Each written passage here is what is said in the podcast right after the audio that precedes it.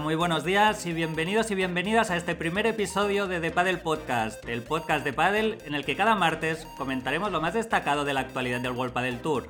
En este episodio número uno analizaremos, coincidiendo ya con el inicio de la temporada, el calendario del circuito y las ocho parejas masculinas y femeninas que tienen posibilidades de acabar el año en lo más alto del ranking.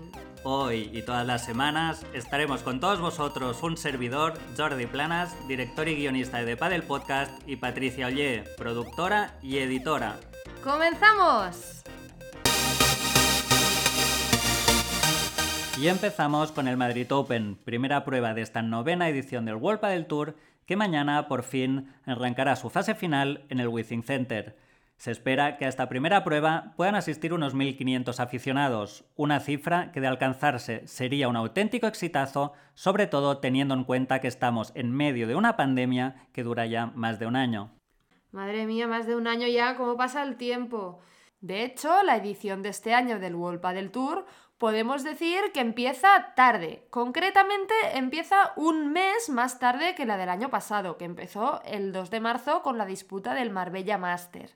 Las parejas más fuertes en aquella ocasión fueron Paquito Navarro y Pablo Lima en categoría masculina y Marta Marrero y Paula José María en categoría femenina.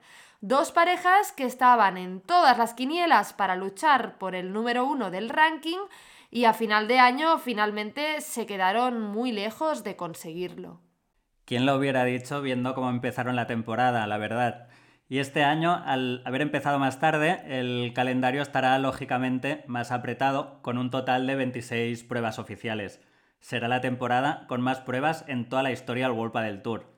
Tomad nota, se jugarán una exhibición, 6 Challenger, 13 Open, 5 Master y un Master Final que también cerrará la temporada en el Withing Center.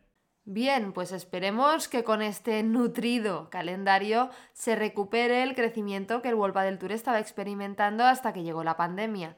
Y es que, según fuentes cercanas al World del Tour, el circuito experimentó el año pasado una caída del 65% de sus ingresos, nada menos.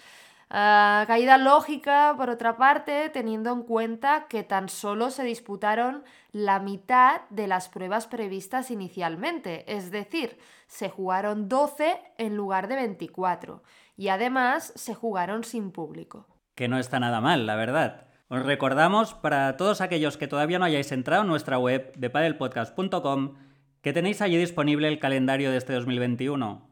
Como os decíamos, esta temporada se estrenará en Madrid. Y de hecho, Madrid volverá a tener tres pruebas de nuevo, igual que el año pasado, ¿no, Jordi? Exacto. Madrid tendrá dos pruebas en la capital y una tercera en Las Rozas. Una novedad forzada en 2020 por la pandemia que se volverá a repetir este 2021. Afortunadamente, este año, a diferencia del anterior, las tres pruebas madrileñas no se disputarán seguidas una después de la otra, sino que más bien sucederá todo lo contrario, ya que las dos que se jugarán en Madrid abrirán y cerrarán la temporada, mientras que la que se jugará en Las Rozas tendrá lugar a mediados de julio. Recordemos que en total este año se disputarán 26 pruebas en 9 meses, de abril a diciembre. Como decíamos al inicio, se acorta un mes el calendario respecto al de años anteriores. ¿Esto qué significa? Pues que los jugadores llegarán a este primer Madrid Open habiendo tenido cuatro meses de descanso entre vacaciones y pretemporada. Acordaros que el Menorca Master Final del año pasado se disputó entre el 10 y el 13 de diciembre. Por lo que las nuevas parejas, que este año son muchas, tanto en categoría masculina como en femenina, llegarán al inicio de temporada mucho más rodadas y mucho más compenetradas. En general, se presupone que todas ellas llegarán en forma y con un nivel muy alto a este inicio de curso. Ojalá sea así y los jugadores lleguen muy bien preparados, porque la verdad les espera una auténtica locura de calendario.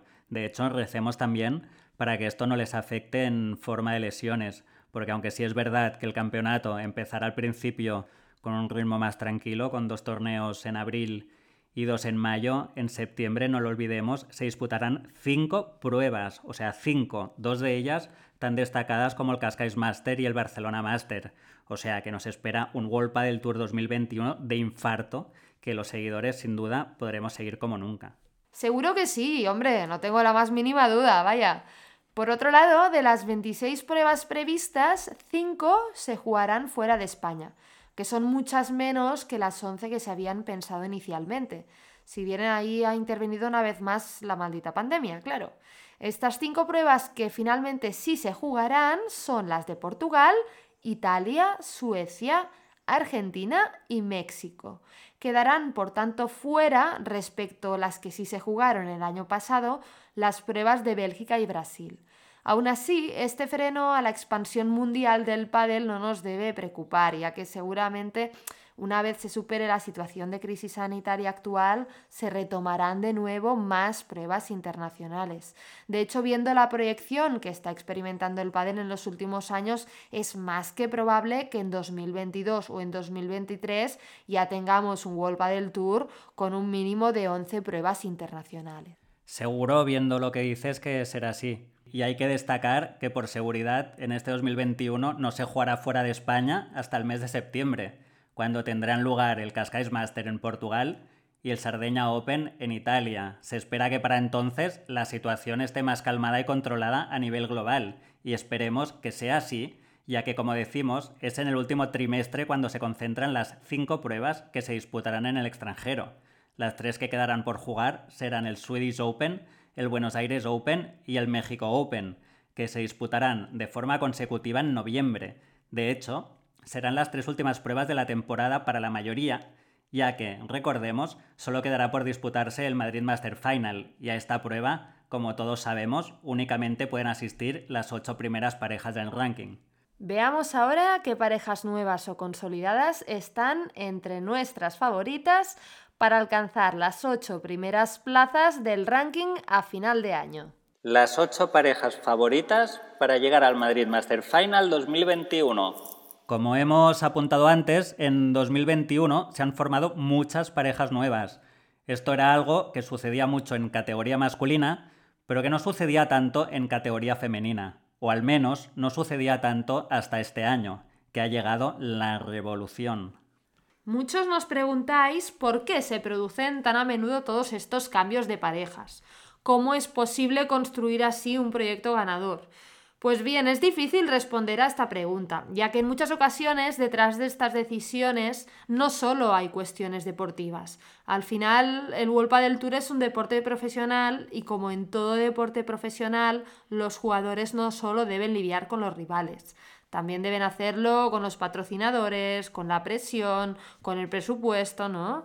Entonces, mm, bueno, hay diferentes factores que influyen. Por ejemplo, Chingoto y Tello podríamos decir que son una excepción, ya que en este caso han podido tener la paciencia necesaria para consolidarse como pareja. El resultado lo vemos ahora, que ya se les considera claros candidatos a destronar a Galán y Lebrón. Y ahora os toca a vosotros. ¿Qué ocho parejas masculinas y femeninas creéis que llegarán al Madrid Master Final 2021? En The Padel Podcast nos mojamos. Categoría masculina. Alejandro Galán y Juan Lebrón. Son los claros favoritos para estar en lo más alto en ranking a final de temporada. Es una pareja con un talento brutal que el año pasado no bajó de semifinales. Los seis títulos que consiguieron en 2020 son el resultado de un padel de ataque revolucionario y de un despliegue defensivo enorme. Si logran rebajar la sobreexcitación con la que juegan en algunos tramos del partido, aquellos momentos en los que no leen del todo bien las jugadas, será sin duda la pareja a batir en este 2021. Fernando Velasteguín y Sanio Gutiérrez. Dos leyendas del pádel que están posiblemente ante su último gran proyecto ganador. Con 41 años Vela y 36 años, la gran virtud de esta pareja es la cabeza. No tienen el físico que tenían hace unos años, pero sí la inteligencia táctica, esa que es tan importante para saber cómo atacar y cómo minimizar el juego del rival. El mago y el boss, una pareja que ya solo con sus nombres impone. Pablo Lima y Agustín Tapia. Se juntan la solidez, la fuerza y la veteranía de un coloso como Lima y el talento, la juventud y la pegada de un jugador que no tiene techo como Tapia. El potencial de esta pareja dependerá del entendimiento entre ambos. ¿Sabrá Lima llevar a Tapia como lo hizo Vela? No lo sabemos, lo que sí está claro es que con Lima de pareja, Tapia volverá a jugar en el revés. Y eso sin duda debemos celebrarlo. Fede Chingoto y Juan Tello. Un claro ejemplo de que se puede tener paciencia con los proyectos. Para nosotros son, junto con Tapia y Lima, una de las parejas más completas y compensadas del circuito. Con un Tello espectacular en ataque y un Chingoto consagrado como uno de los mejores defensores del circuito, ojo, porque el 2021 puede ser un gran año para ellos. Paquito Navarro y Martín Dineno. Paquito buscará recuperar su mejor versión al lado de Dineno, una de las derechas más prometedoras del World Padel Tour. Se espera que Paquito potencie su faceta más ofensiva, aprovechando la habilidad que tiene Dineno en la construcción. El espectáculo, con esta pareja en pista, estará garantizado. Maxi Sánchez y Tito Alemandi. Maxi tratará de encontrar su mejor versión al lado de un veterano del circuito como es Alemandi. Aunque les puede costar llegar al nivel de las mejores parejas, son firmes candidatos a estar presentes en el Madrid Master Final. La fiabilidad de Alemandi y ese poderío físico de Maxi, sumados a su capacidad defensiva, serán las principales fortalezas de esta dupla. Javi Ruiz y Uri Botello. Pareja de perfil bajo que sin hacer mucho ruido se ha ganado el respeto de sus contrincantes. Su sencillez, tanto dentro como fuera de las pistas, se refleja en su juego, trabajado y sin estridencias. Pareja muy compenetrada que también lleva años apostando por la continuidad. Cabe destacar que en 2020 fueron una de las pocas parejas capaces de ganar a Galán y Lebrón. Alex Ruiz y Franco Stupachu capaces de lo mejor y de lo peor. El rendimiento de esta pareja es a día de hoy una incógnita. Stupa ya ha demostrado que con confianza puede ganar a cualquiera. Ruiz tiene una gran oportunidad de hacerse un hueco entre los más grandes. Si empiezan bien el año, ojo, pueden ser una de las grandes sorpresas del 2021. El apunte. Sin duda, otras parejas top como Mati Díaz y Agustín Gómez Silingo Coqui Nieto y Juan Martín Díaz o Javi Rico y Momo González, por poner algunas, podrían estar perfectamente en esta lista, pero el reto consistía en seleccionar solo 8 y es lo que hemos hecho. Categoría femenina. Alejandra Salazar y Gemma Triay. Un parejón que aspiran a ganarlo todo desde ya el primer día. Triay, que podríamos decir que es la jugadora más en forma de 2020, ha decidido romper con Sainz y empezar un nuevo proyecto al lado de Salazar, la derecha más poderosa del circuito. ¡Qué ganas de ver bandejandras en la pista! Una mezcla de virtuosismo, potencia y definición que las convierte en las grandes rivales a batir en este 2021. Marta Marrero y Marta Ortega. En 2019 subieron a lo más alto en ranking en una excelente temporada en la que conquistaron 7 títulos. Tras un año separadas, las Martas se han vuelto a unir con la intención de revivir lo mismo. ¿Se cumplirá aquello de que segundas partes nunca fueron buenas? Quien se lo pregunte es que no conoce el hambre y la ambición que tiene esta pareja. Mapi y Majo Sánchez Alayeto. Las gemelas atómicas tratarán de coronarse por quinta vez como la mejor pareja de World del Tour. Llevan arrastrando desde 2019 la lesión en el hombro de Mapi, pero todo apunta a que este 2021 por fin la habrán dejado atrás.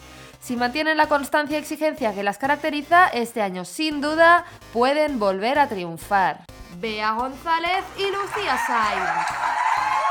Reto enorme para una número uno como Sainz que después de cerrar una intensa etapa de 5 años al lado de Triay, deberá ahora tirar de galones para liderar a un diamante en bruto al que prácticamente le dobla la edad. Si Lucía consigue aportar calma y control al juego de Bea, el potencial de esta pareja puede ser altísimo. Ari Sánchez y Paula José María. Jóvenes, aunque sobradamente preparadas. Resulta hasta insultante la calidad y el desparpajo que tiene esta pareja. Tras encontrarse sin querer buscarse, estas dos promesas deberán luchar cada partido contra el mismo rival, la precipitación.